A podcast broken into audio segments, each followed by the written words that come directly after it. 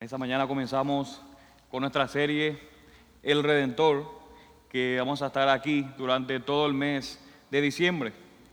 Y lo que haremos por estos, este domingo, por estos próximos domingos, es tomar porciones del Antiguo Testamento, pasajes del Antiguo Testamento, que nos señala o que nos apunta a nuestra venida, a la venida de nuestro Señor y Salvador.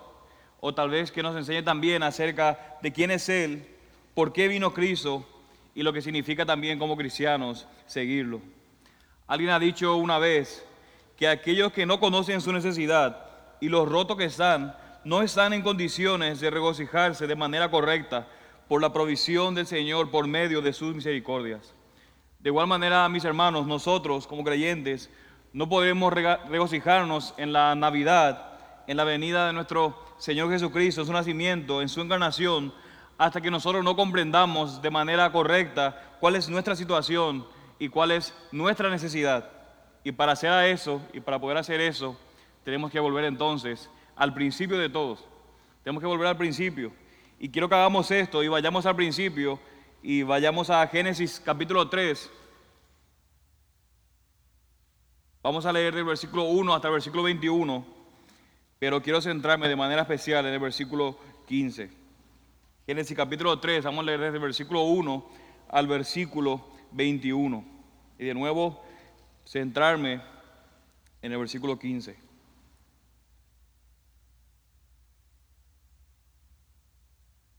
¿Lo tienen? Génesis capítulo 3, vamos a leer la palabra del Señor.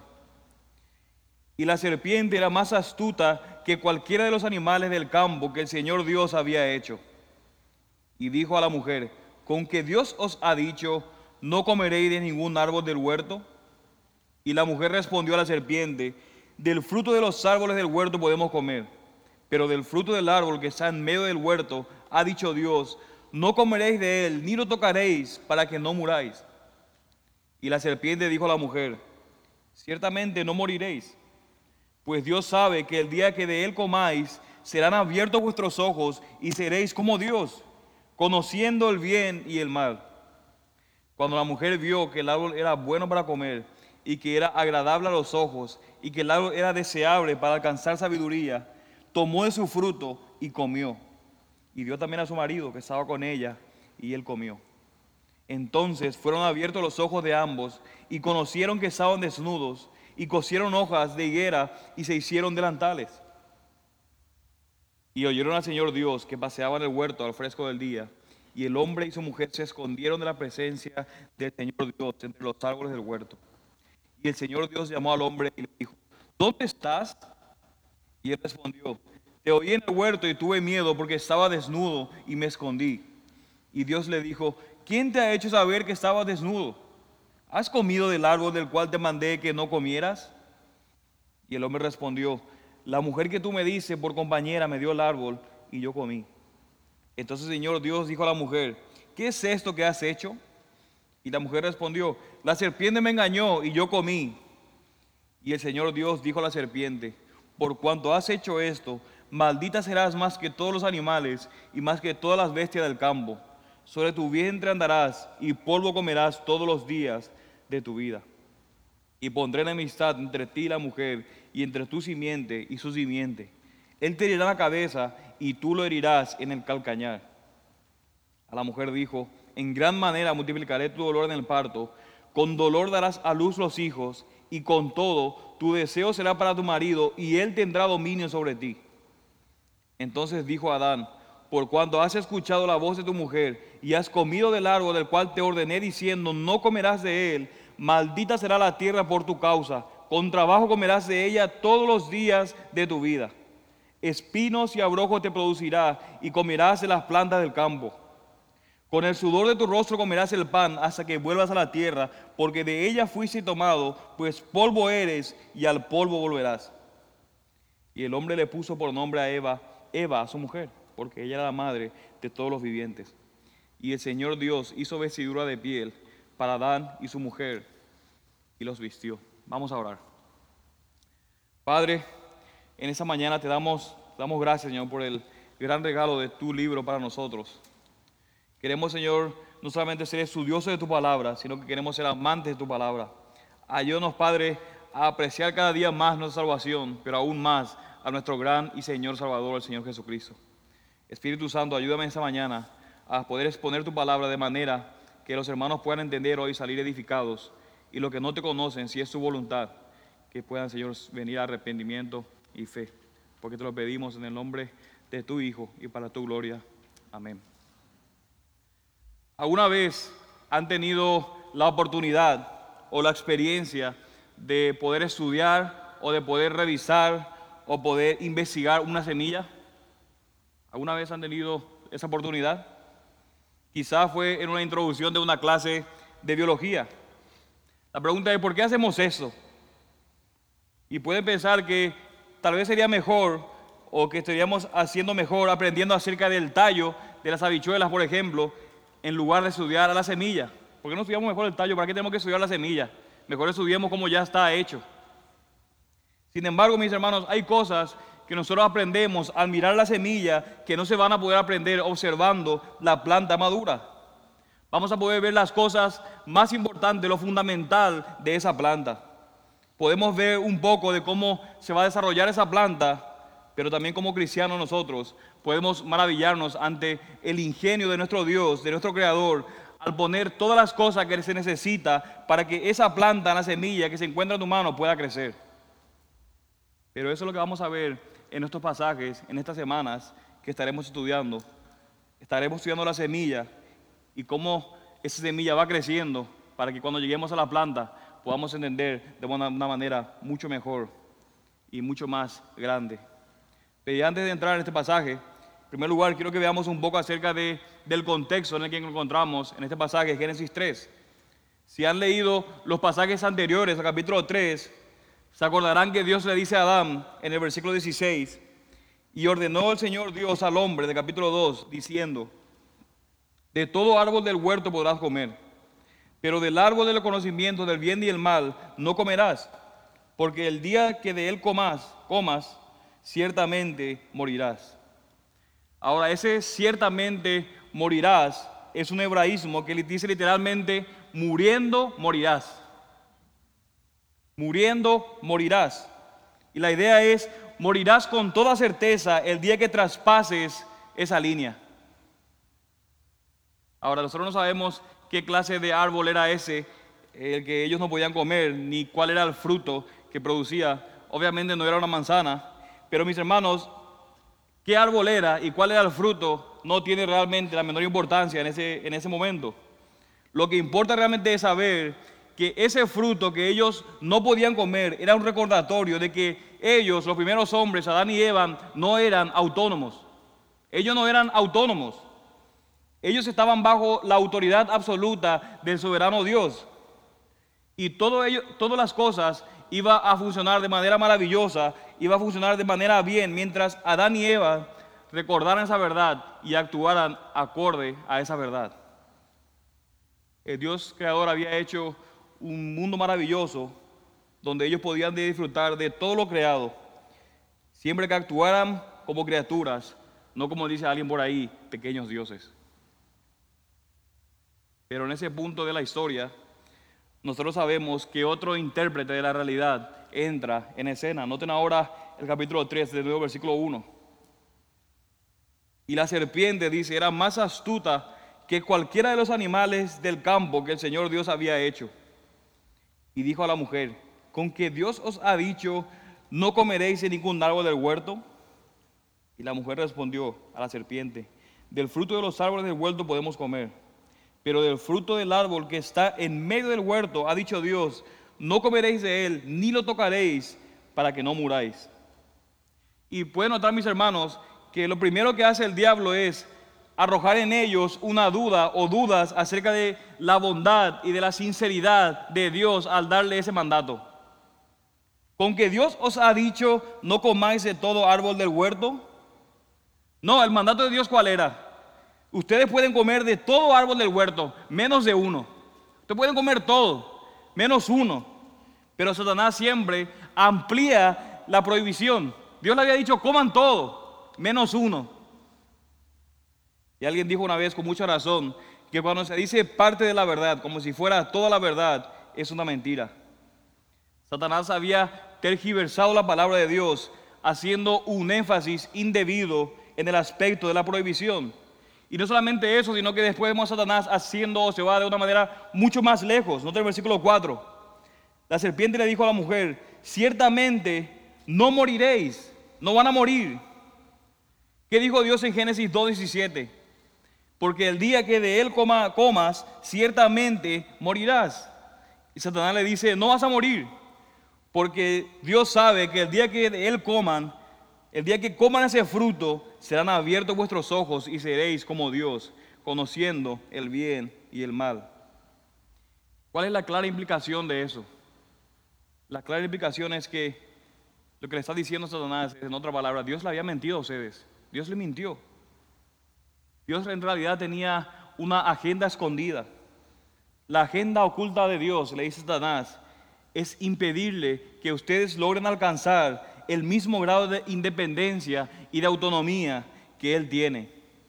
Pero si ustedes logran escaparse de ese yugo de Dios que Él ha impuesto, le dice Satanás, van a ser como Dios serán como Él. Note mis hermanos que todo lo que Satanás usó para llevar a Eva a pecar fue una idea mentirosa. Es una idea mentirosa. El diablo en ningún momento la forzó, en ningún momento amenazó a Eva para hacerle, con hacerle daño, sino que el diablo la atacó con una idea, porque las ideas, dice alguien, siempre tienen consecuencias.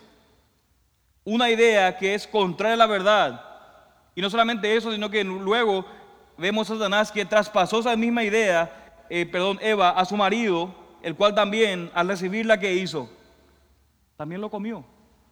Comió de igual manera que su esposa. De manera que así es la manera en que entra el pecado en el mundo. Y eso hizo que de base por completo la raza humana. Y así se introdujo también la idolatría en la raza humana. Pero miren mis hermanos, el problema básico del hombre. Yo sé que cuando ustedes van a, predicar el Evangelio o le comparten a unos familiares, normalmente las personas le dicen, en realidad yo no me convierto, yo no quiero ser cristiano porque la iglesia tiene muchos hipócritas. ¿Han escuchado alguna vez eso? La iglesia está llena de hipócritas, por eso yo no quiero irme.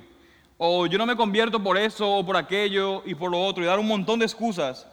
Pero la realidad es que el problema básico del hombre sigue siendo esta voz que le susurran el oído, seréis como Dios, seréis como Dios, seréis como Dios. Esta es la gran controversia que, que el hombre pecador tiene con el Dios vivo y verdadero.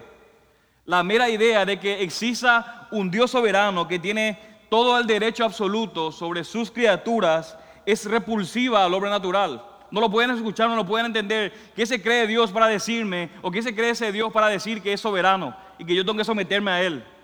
¿Por qué tengo que someterme a Dios? Por eso decía Agustín de Hipona, Dios ofende el orgullo humano por el mero hecho de ser Dios. O sea, el mero hecho de que Dios sea Dios ofende al orgullo humano. De manera, hermanos, que ahí vemos nosotros el primer pecado en la historia con estos dos hombres.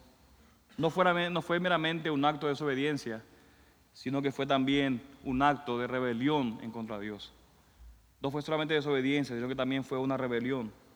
Alguien decía que el pecado de Adán y Eva fue un intento de decidio, de deicidio, o sea, de matar a Dios. De nuevo un intento de deicidio, un intento de matar a Dios, un intento de darle a Dios un golpe de estado.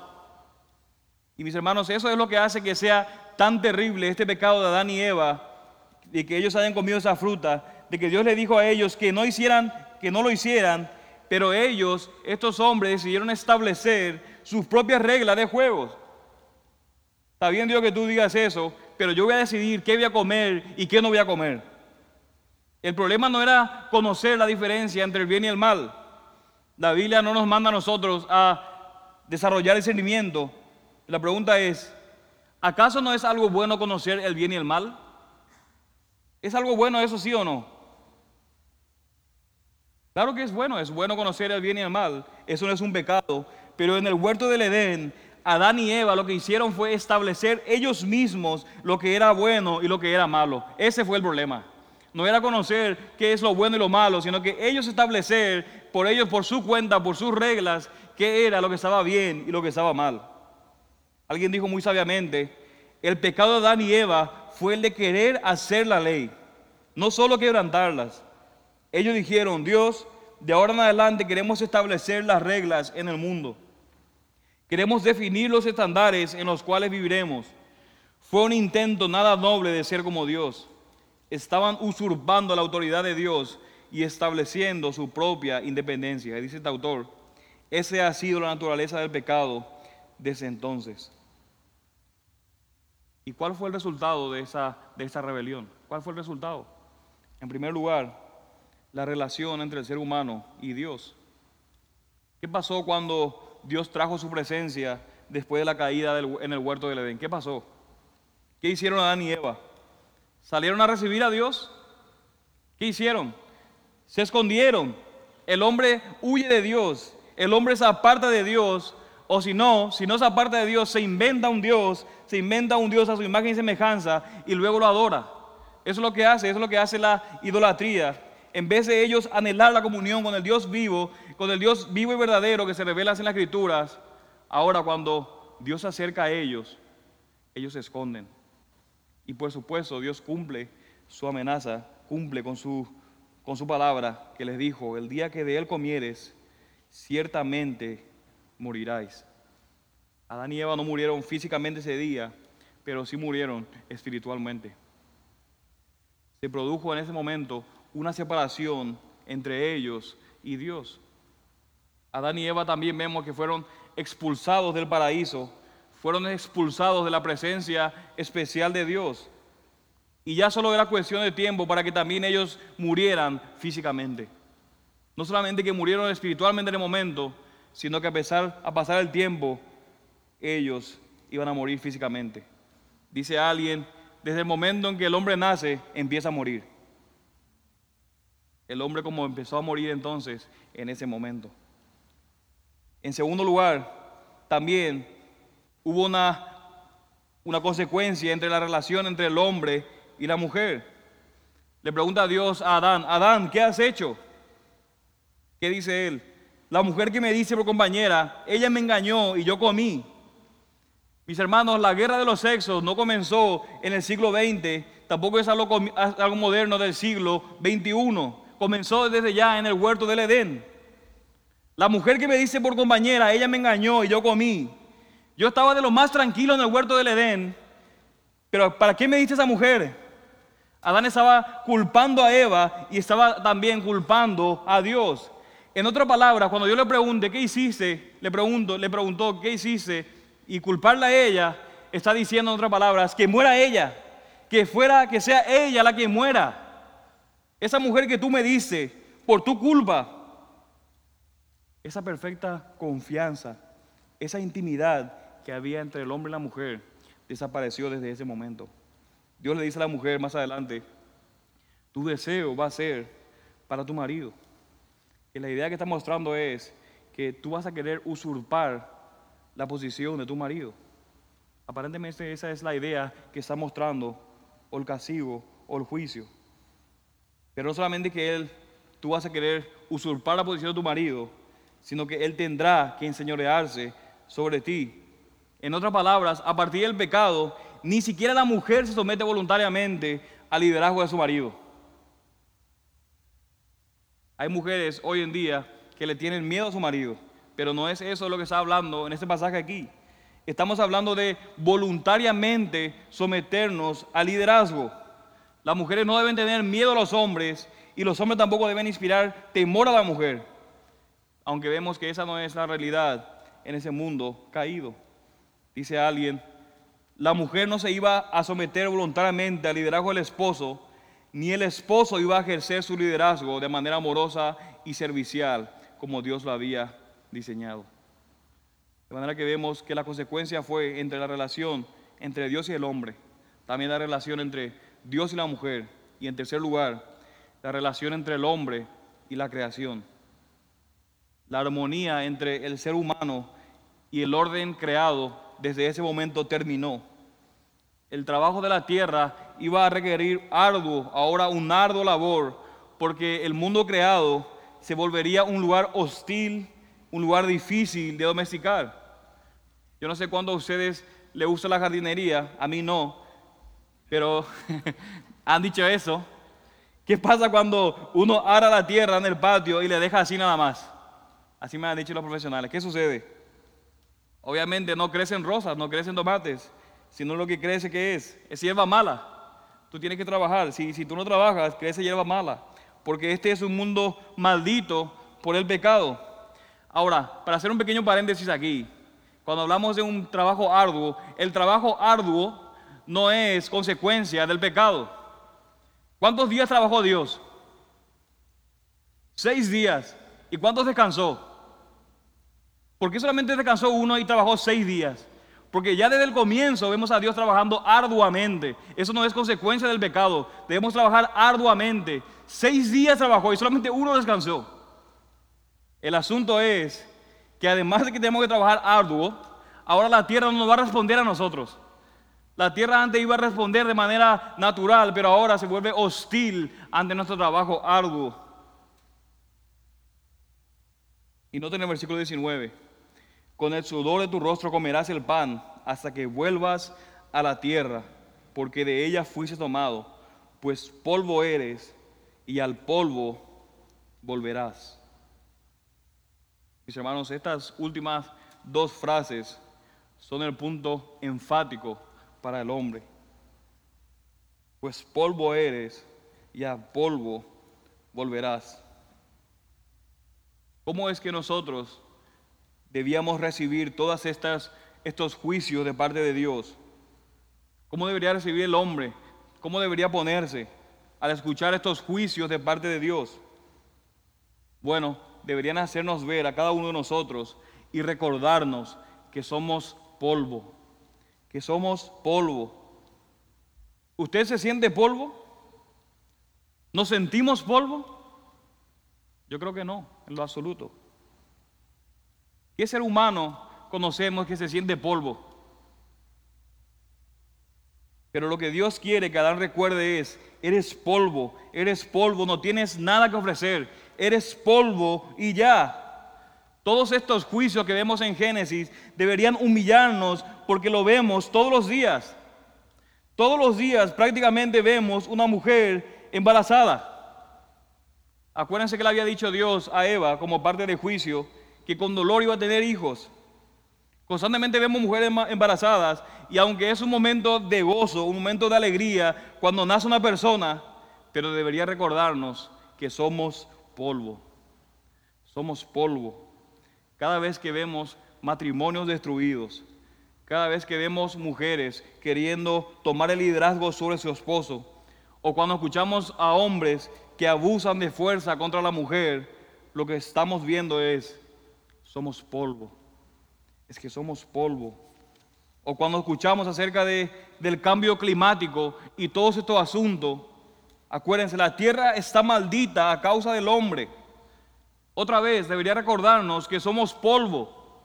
Somos polvo. Y sobre todo, cuando aparecen nuevas dolencias o cuando nos enfermamos en nuestro cuerpo o cuando no tenemos la misma capacidad física que teníamos antes, noten que el autor de Eclesiastés en el capítulo 7 dice, hay más sabiduría en un funeral que en un banquete de placer. Noten lo que dice, hay más sabiduría en un funeral que en un banquete de placer. ¿Cuál es la sabiduría? Somos polvo somos polvo. Y todo eso nos recuerda una y otra vez que somos polvo, que no tenemos absolutamente nada que ofrecer y que sencillamente estamos en esta tierra para volver a ella. Estamos en esta tierra para volver a ella, porque polvo somos y al polvo volveremos. Sin embargo, mis hermanos, aquí es donde está el magnífico o lo magnífico del carácter de Dios. En medio de todos estos juicios, ¿Pueden notar ustedes los hilos de gracia que lo unen? El cómo esos hilos de juicio se, se entretejen con esos hilos de gracia. Noten en el versículo 16 de nuevo, en el medio del juicio le dice a la mujer, en gran manera multiplicaré tu dolor en el parto, con dolor darás a luz los hijos, y con todo tu deseo será para tu marido, y él tendrá dominio sobre ti. Entonces dijo Adán, por cuanto has escuchado la voz de tu mujer, y has comido del árbol del cual te ordené diciendo, no comerás de él, maldita será la tierra por tu causa, con trabajo vas a comer de ella todos los días de tu vida, espinos y abrojos te producirá, y comerás de las plantas del campo. Con el sudor de tu rostro comerás el pan hasta que vuelvas a la tierra, porque de ella fuiste tomado, pues polvo eres y al polvo volverás. Va a ser sumamente doloroso el parto. Las mujeres que han pasado por eso pueden comprobarlo y aún los hombres que no sufrimos, sufrimos al mismo tiempo. Pero el parto es doloroso. Pero habrá hijos. Va a ser doloroso, pero la mujer seguirá teniendo hijos. Dice que el hombre se enseñoreará sobre ti. Pero de igual manera, Dios no ha quitado el matrimonio. Vemos juicio, pero también vemos gracia. El matrimonio sigue siendo una bendición para el hombre, aun cuando el pecado lo, el pecado lo haya infectado. Dice también, maldita será la tierra por tu causa, y con trabajo comerás de ella todos los días de tu vida, pero comerás de ella. Aunque va a ser difícil, vas a comer de ella. Y ahora lo increíble de nuevo en Génesis 3 es que aún allí nosotros vemos la gracia de Dios en acción. La gracia de Dios primeramente buscando a los seres humanos pecadores. Vemos que Dios es el que está buscando al hombre, llamándolos a volverse a Él. Dios muestra su misericordia de una manera mucho más todavía, noten en el capítulo 3 de nuevo. ¿Saben cómo? En todos estos pasajes enjuiciando a la serpiente. Esa es la manera que nosotros vemos aún mucho más la gracia de Dios. Notemos el juicio de la serpiente ahora. Y obviamente ese juicio a la serpiente en el capítulo, en el versículo 15, genera muchas dudas. Estoy seguro de que en algún momento de sus vidas han discutido acerca de estos temas de la serpiente. Pero noten el versículo 14. Y el Señor Dios dijo a la serpiente, por cuanto has hecho esto, maldita será más que todos los animales y más que todas las bestias del campo. Sobre tu vientre andarás y polvo comerás todos los días de tu vida. Y primeramente que quiero señalar es que tenemos que entender que Dios no está maldiciendo a la serpiente como animal. Y hay muchas posiciones en cuanto a eso. Muchos dicen que a la serpiente, otros dicen que no. Yo creo que en cuanto a mí, yo me inclino a la posición de que Dios no está maldiciendo a la serpiente como animal. Aquí yo creo que hay algo más allá de todo eso. Inclusive históricamente podemos pensar y decir que la serpiente no se ve como un animal maldito. Para mí, el sapo es más maldito que la serpiente, me da más, más terror que la serpiente. Pero ustedes pueden ver aún en muchas culturas y en muchas civilizaciones han visto aún a la serpiente como un animal sagrado. Si usted se acuerda de Egipto, una de las características del sombrero del faraón que tiene ahí, una serpiente, era un animal sagrado para ellos. De manera de nuevo que yo no creo que está diciendo aquí que de ahora en adelante, en el transcurso de la historia, la serpiente va a ser un animal maldito. Yo no creo que, que sea esa la razón, y hay varias razones para eso. Yo creo que Dios está hablando específicamente a Satanás. Y si vamos al punto de la maldición, nos damos cuenta de que en la maldición es más que simplemente a un animal. Y notemos primeramente cuál es la maldición en sí. Las últimas tres líneas del versículo, noten. Sobre tu vientre andarás y polvo comerás todos los días de tu vida. La pregunta es, ¿qué significa eso? De nuevo, seguramente usted ha estado en una conversación eh, en la que se ha argumentado que tal vez la serpiente al comienzo de los tiempos tenían patas. ¿Han, escuchado acerca de eso o no? Tal vez usted mismo haya dicho eso. Yo creo que la serpiente se veía como un lagarto. Ha dicho un montón de cosas y puede ser, puede ser que sea posible eso. Pero de nuevo, yo no creo que ese sea el punto aquí. Puede ser que haya tenido patas, puede que no, o puede que su condición sencillamente ahora signifique otra cosa. De nuevo, puede que tenga patas antes, puede que no haya tenido patas, o puede que sencillamente su condición en la que se encuentra ahora signifique otra cosa. Y eso pasa muchas veces en la Biblia. Por ejemplo, en Génesis capítulo 15 podemos notar la circuncisión. La circuncisión. La circuncisión era algo muy normal en el tiempo de Abraham. Ellos, la gente de, de, alrededor lo practicaban de manera normal, la circuncisión. Era algo normal. Pero ahora para los israelitas en ese momento va a significar algo nuevo. Ellos ya lo estaban practicando, pero ahora va a significar algo nuevo. Y puede que esta sea la situación aquí en el pasaje en el que estamos. La serpiente ya está en esa condición en la que está, pero ahora va a significar algo nuevo. Y lo que quiero que entendamos es que Dios en ese momento está hablando en términos metafóricos. Y quiero mostrarles que también nosotros también hablamos de esa forma. Por ejemplo, si yo le digo, ayer dos personas se dieron una pela, diría el puertorriqueño, se, se agarraron a golpes, se pelearon, y uno de los dos le hizo morder el polvo al otro. ¿Usted qué entiende? Obviamente, yo no creo que usted entienda que lo que yo estoy diciendo es que uno agarró, le puso la cabeza a la tierra y le hizo tragar polvo. ¿Verdad? Si lo entiende así, perdóneme, pero eso no es lo que estoy tratando de decir. La idea de esa ilustración es que esta persona le ganó, que esa persona lo derrotó. Bueno, eso yo creo que es exactamente lo que está pasando en este pasaje. ¿Qué es esto de andar sobre el polvo y que va a andar sobre su vientre? Y quiero que vayan, por ejemplo, rápidamente en Salmo, capítulo 72, versículo 9, en donde en palabras similares va a decir lo mismo. Dice el salmista en el capítulo 72, versículo 9 del libro de los Salmos. Dice, dobléguense ante él los moradores del desierto, hablando de los enemigos de Dios. Y noten lo que dice, y sus enemigos laman el polvo. Esa es la idea que está mostrando en Génesis 3. La serpiente acostada, estando sobre su vientre o andando sobre su vientre, lo que va a implicar es derrota. Comiendo polvo implica derrota. Por ejemplo, nosotros sabemos que una serpiente para atacar, ¿qué es lo que hace? Es levantarse. Lo que hace para atacar es levantarse. Piensen en una cobra, por ejemplo. Si usted ve una cobra ahí enfrente, con su cabeza levantada, lo más probable que usted va a hacer es que va a correr por su vida. ¿Es cierto o no es cierto? Claro que sí. Pero por ejemplo, si está en el piso, deslizándose así nada más, sin levantarse, yo creo que de igual manera va a salir corriendo, pero no es tan claro de que esa serpiente lo va a atacar. ¿Es cierto o no es cierto? Es así.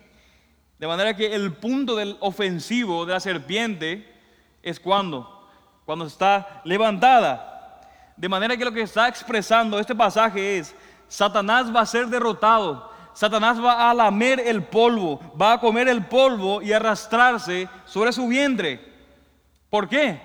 porque va a ser derrotado, va a ser inofensivo. Note lo que dice Isaías 65, 25. Obviamente en el contexto de este pasaje está hablando acerca de el nuevo cielo y la nueva tierra, pero notan cómo va a ser esa realidad. Isaías 65, 25 dice, el lobo y el cordero pasarán juntos y el león como el buey comerá paja y para la serpiente el polvo será su alimento. O sea que el león, ¿qué va a hacer? va a ser inofensivo. Y para la serpiente el polvo será su alimento. Noten, después de eso dice, no harán mal ni dañarán en todo mi santo nombre, dice el Señor. ¿Qué es lo que está diciendo ese pasaje? Lo que está diciendo es, va a ser inofensivo, va a ser derrotado, no va a poder hacer nada, no va a poder hacer ahora daño. Mis hermanos, Satanás, dice este pasaje, va a ser derrotado y no podrá hacer daño en lo absoluto. Va a ser derrotado y no podrá hacer daño. Entonces uno se pregunta, pero entonces, ¿cuándo va a pasar eso? Que Satanás va a ser, va a ser derrotado. Bueno, en cierta forma, en este punto ya Satanás lo era. No solamente que va a ser, sino que en cierto punto ya lo era. Y me encanta la expresión de Joe Piper que dice, Satanás es como un perro rabioso amarrado que Dios le suelta y le quita cuerda cuando quiere. Y eso lo vemos, por ejemplo, en Job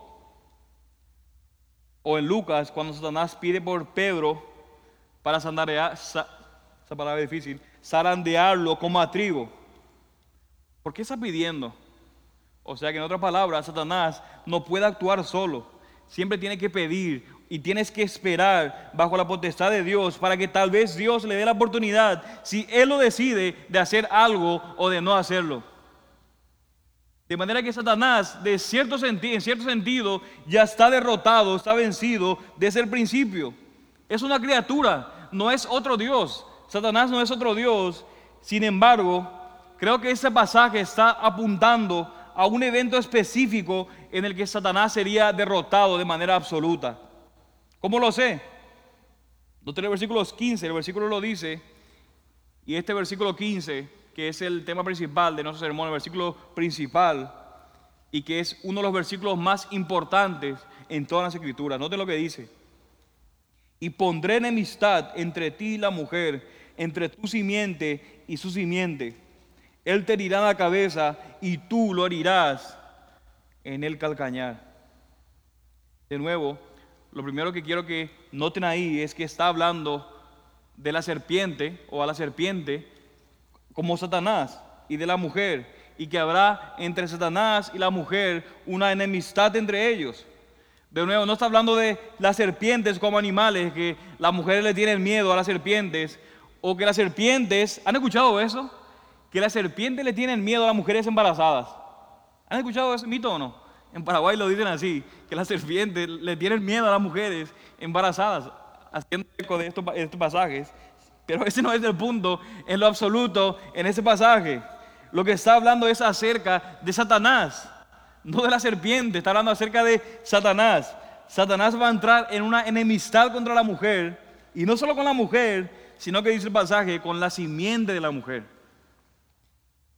La simiente de Satanás estará en enemistad con la simiente de la mujer. ¿Y simiente qué es? ¿Qué es esto de simiente? Bueno, es descendencia.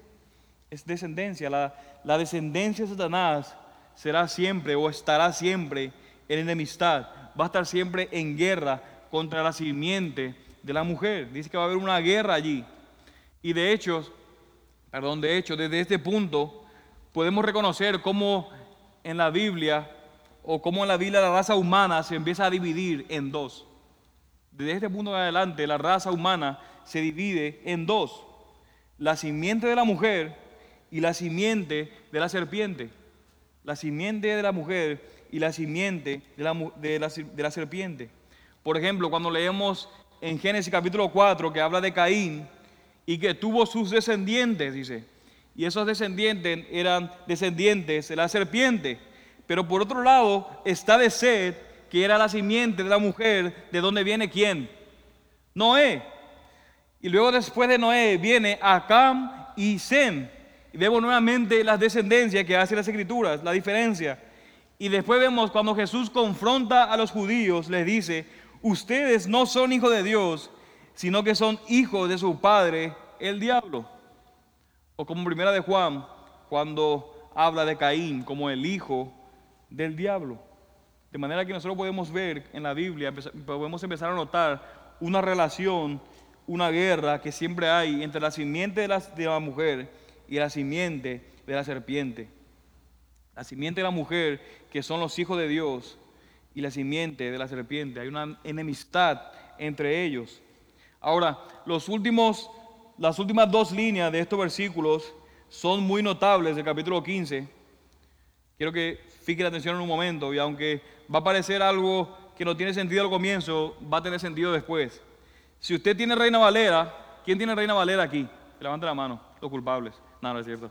La Reina Valera. Si usted, si usted tiene Reina Valera, usted va a notar que cuando yo leí ese pasaje, le pareció raro la manera en que dice. Por ejemplo, en la Biblia de las Américas dice, Él te herirá en la cabeza y tú le herirás en el calcañar. Si usted tiene Reina Valera, dice, esta le herirá en la cabeza. Hay una diferencia. Ahora, ¿qué es lo que sucede aquí? Lo que sucede es que en español, simiente es femenino. Español, en español, simiente está en femenino.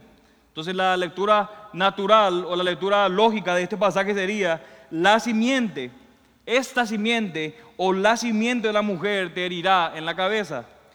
Pero en hebreo, esta palabra es en masculino, simiente es masculino. Entonces la lectura natural en hebreo es masculino, pero en griego es neutro. Ahora esto es importante y ya les voy a explicar por qué, aunque no tenga sentido. Lo interesante en el hebreo no es que diga él porque es masculino, porque eso sería la lectura natural o lógica, la simiente, perdón, la simiente es masculino. Entonces, la lectura natural sería, si está en hebreo, porque es masculino, él. Pero lo que es interesante es que aunque está masculino, es que sea en singular. Eso es lo interesante de esa palabra. Si usted dice la descendencia de alguien, esto puede implicar que muchas personas, pueden implicar, implicar muchas personas, puede indicar ellos las descendencias de la mujer, la descendencia, toda la descendencia de la mujer, ellos, los descendientes de la mujer. Y así vemos que se utiliza esto, estas palabras en la Biblia. Pero es notable que aquí se utiliza, o lo que la manera en que lo usa es en singular. Ahora la pregunta es, ¿por qué les dije lo que de griego es neutro? Bueno, en el tiempo de Alejandro Magno tradujeron el Antiguo Testamento en griego. A esa traducción se le llamó la Septuaginta. Es la Septuaginta que es la que utilizó Jesús y lo demás. Ahora, la traducción normal de ese pasaje en griego sería decir algo en neutro, en vez de decir él, porque dijimos que en griego está en neutro.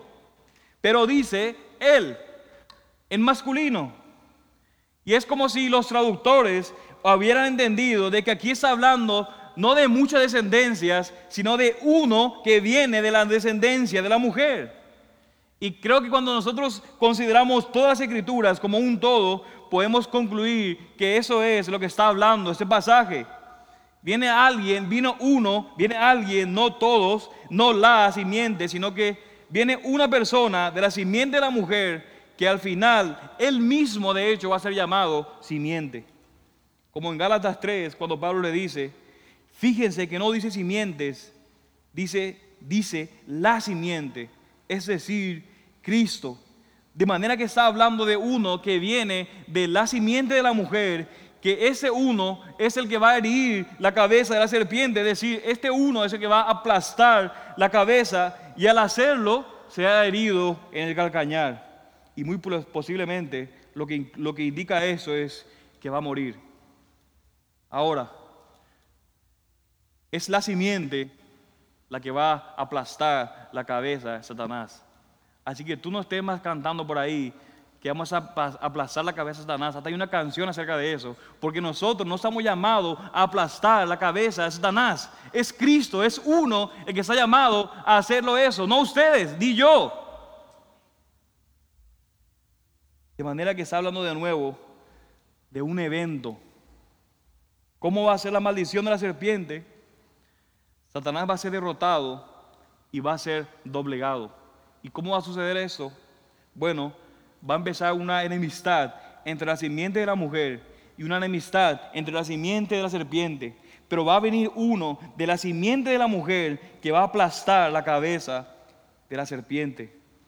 Entonces cuando nosotros leemos lo que sigue en el libro de Génesis, nosotros vamos a empezar a notar que en todo tiempo hay una esperanza de alguien que va a venir. Están esperando que alguien va a venir nace Caín, por ejemplo, y Eva dice, he adquirido varón con la ayuda del Señor. Después Caín mata a Abel y entonces al final del capítulo 4, en el versículo 25 dice, y conoció a Adán otra vez a su mujer y ella dio a luz un hijo.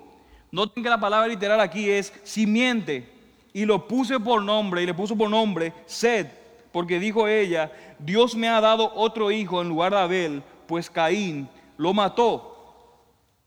Pero lo más interesante es que cuando llegamos a Noé, escuche lo que dice el papá de Noé cuando nació Noé, en Génesis 5:29.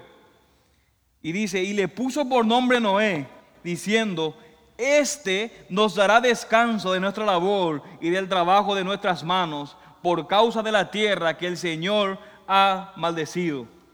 Y claramente podemos ver una y otra vez que están esperando a alguien. Y esa es la historia la escritura. Todo el tiempo están esperando a alguien. ¿Quién va a ser? ¿Noé? No, Noé también era un pecador. Él no venció a la serpiente. Y como veremos la semana que viene, como dice Pastor Feli, un spoiler a leer, aparece Abraham. y se le da una promesa y vas a tener un hijo, el hijo de la promesa, pero tampoco va a ser él. Por ejemplo, después aparece Judá y Jacob lo bendice y le dice en Génesis 49, 10 que él va a ser, de su descendencia van a venir reyes. Y dice que el cetro no se apartará de Judá, ni la vara de gobernante de entre sus pies. No te ahora lo que dice, hasta que venga Silo y a él sea dada la obediencia de los pueblos. Todo el tiempo vemos una y otra vez, ellos están esperando a alguien. Después aparece David, a quien Dios le promete un descendiente, hasta que finalmente llega Jesús. Jesús va al desierto y vence la tentación, pero no solamente eso. Note lo que dice unos días antes de morir en Juan capítulo 12, 31 al 32. Note lo que dice Jesús. Jesús era una persona especial, era como que algo raro, pero note lo que él dice. Ya está aquí el juicio de este mundo. Ahora el príncipe de este mundo será echado afuera. Y yo, si soy levantado de la tierra, atraeré a todos a mí mismo. Está aplicando precisamente Génesis 3:15 y está diciendo, ahora sí llegó el momento en el que ese juicio se va a llevar a cabo. El príncipe de este mundo va a ser echado. ¿Y cuándo sucedió eso? Mis hermanos, esto sucedió en la cruz. Noten lo que dice Colosenses capítulo 2, versículo 15. Y habiendo despojados a los poderes y autoridades, hizo de ellos un espectáculo público, triunfando sobre ellos por medio de él. De manera que mis hermanos, Cristo es el cumplimiento de esa simiente que iba a venir a destruir de una vez por todas a esta serpiente. Pero lo interesante es que hoy, en nuestros días, nosotros vivimos en un tiempo sumamente privilegiado, porque ya esa, simiente ya vino. Entonces, ¿qué significa eso para nosotros? Mis hermanos, significa que Satanás ya ha sido derrotado. Satanás ya ha sido derrotado en la cruz. Por eso el apóstol pregunta, ¿quién acusará a los cogidos de Dios? ¿Y cuál es la respuesta que da Pablo? Dios es el que justifica. ¿Quién condenará? ¿Quién nos condenará? ¿Satanás? Bueno, Satanás se puede levantar ante Dios y puede acusarnos, pero ¿cuál es la respuesta de Pablo en Romanos 8:34? ¿Quién es el condena? El que condena. Cristo Jesús es el que murió, sí, más aún el que resucitó, el que además está a la diestra de Dios, el que también intercede por nosotros. ¿Qué significa eso? Que Satanás ya no tiene poder sobre nosotros.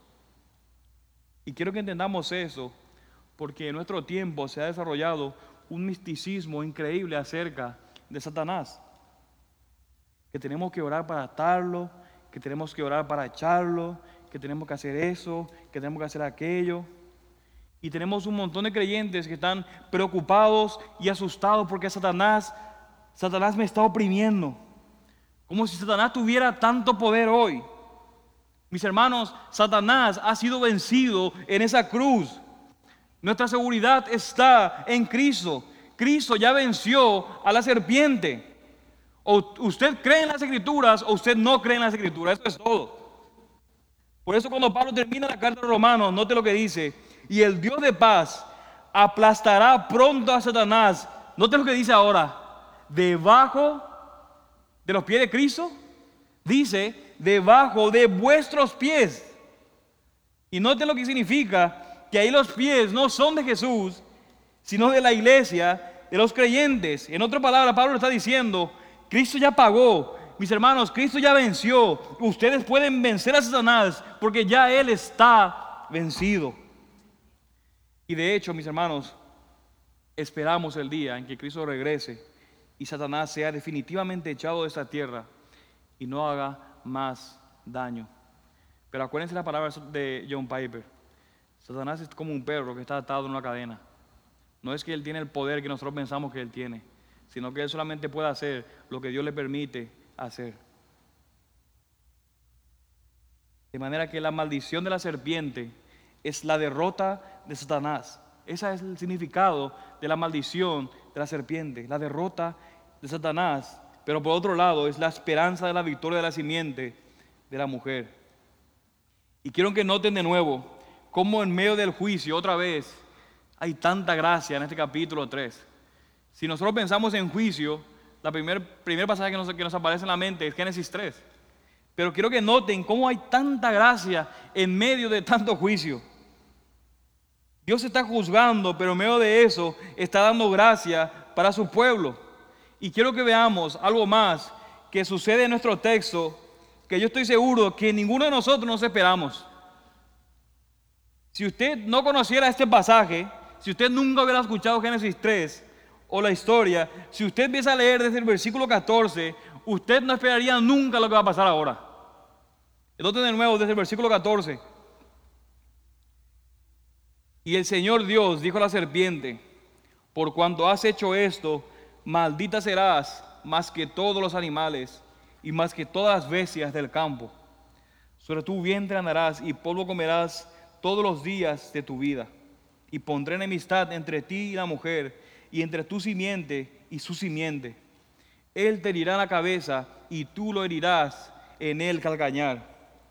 A la mujer dijo, en gran manera multiplicaré tu dolor en el parto. Con dolor darás a luz los hijos. Y con todo tu deseo será para tu marido, y él tendrá dominio sobre ti.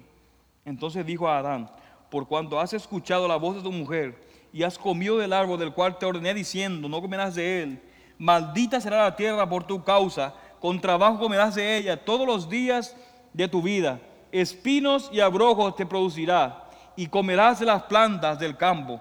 Con el sudor de tu rostro comerás el pan hasta que vuelvas a la tierra, porque de ella fuiste tomada, pues el polvo eres y al polvo volverás. Pero quiero que note, mis hermanos, que en medio de este sombrío juicio, los dos últimos versículos, perdón, los dos últimos versículos, van a haber dos eventos ahí que no parecen encajar en lo absoluto. Dos eventos que son sorpresivos. Noten los versículos 20 y versículo 21. Lo que veremos aquí es la gracia de Dios recibida. Noten el versículo 20. Dice, y el hombre le puso por nombre Eva a su mujer, porque ella era la madre de todos los vivientes. Este es el primer evento.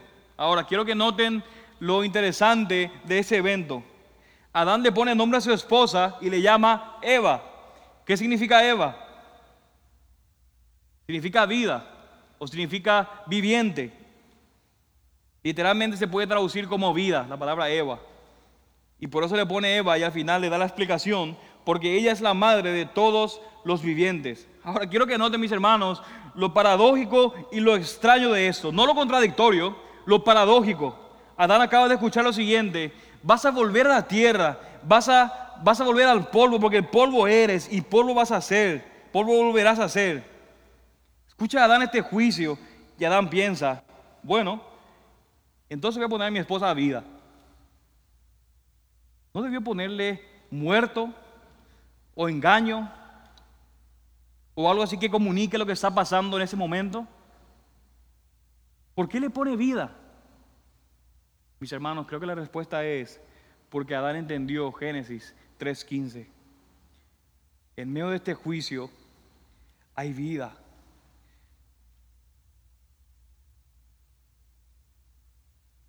hay esperanza de vida.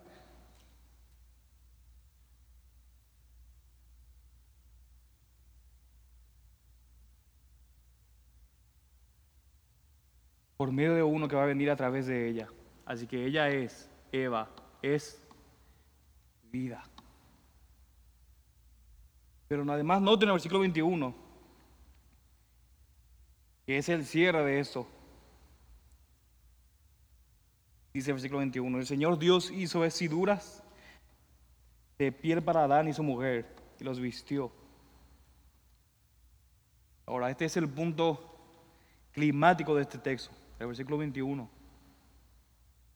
Tenemos que recordar, Adán y Eva estaban desnudos, no se avergonzaban, pero vemos que la serpiente era astuta y entonces los tentó, ellos cayeron y ahora se dan cuenta que están desnudos.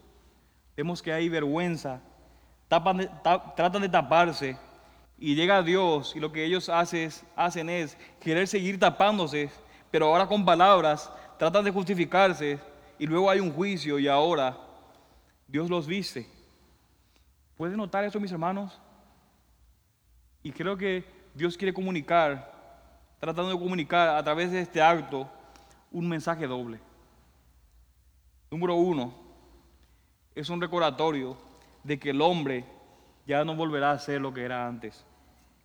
Ahora tiene que usar ropas, tiene que vestirse.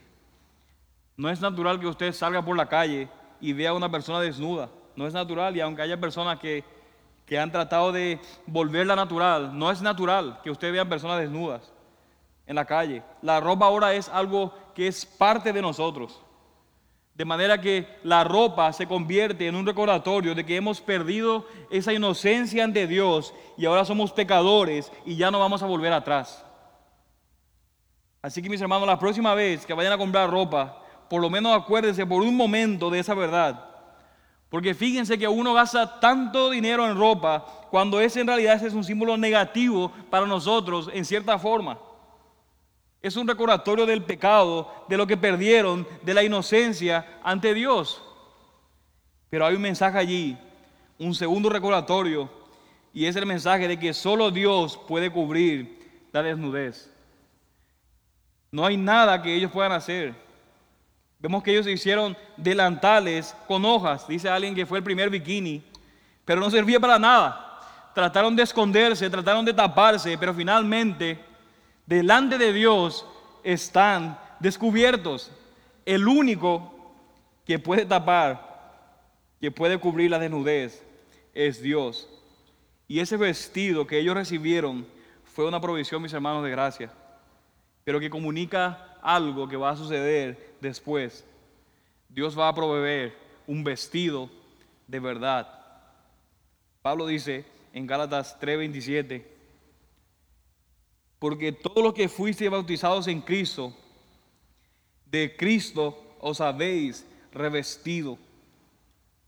No hay judío ni griego, no hay esclavo ni libre, no hay hombre ni mujer, porque todos sois uno en Cristo Jesús.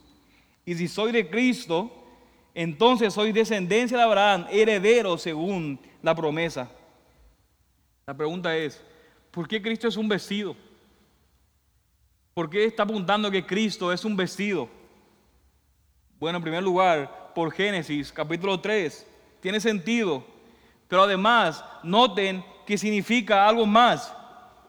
¿Qué significa, mis hermanos, ahora que Cristo sea mi vestido? Revístanse de Cristo. Básicamente significa, ahora Cristo es mi identidad. Cristo ahora es mi identidad ya no es cuestión de ser libre o de ser esclavo, de ser gentil o de ser judío, ni siquiera hombre o mujer. Ahora hay una, una identidad más básica, más fundamental, y es Cristo. Su identidad ahora ya no es ser pecador, ya no es desnudo, ya no es vergonzado, ahora es Cristo. Y todo lo que Cristo es, ahora soy yo, porque Cristo es mi vestido, Cristo es mi identidad, es mi apariencia, es mi imagen. De manera, mis hermanos, que estar en Cristo es como si Cristo estuviera sobre mí, estoy revestido en Cristo. Nuestro pecado es quitado, cubierto para siempre. Y todavía pueden pensar que la salvación se pierde. Quiero concluir con esta meditación. En primer lugar, debemos recordar una y otra vez el mensaje que entendieron aquí Adán y Eva.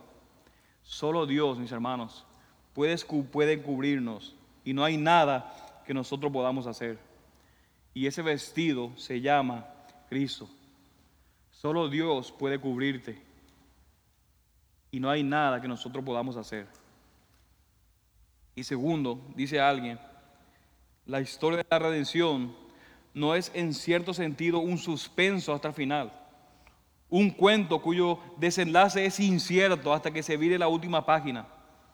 Si bien es cierto que el agua de fuego, como el destino final de la serpiente, no es revelado sino hasta el final, desde el principio su perdición ya ha sido sellada.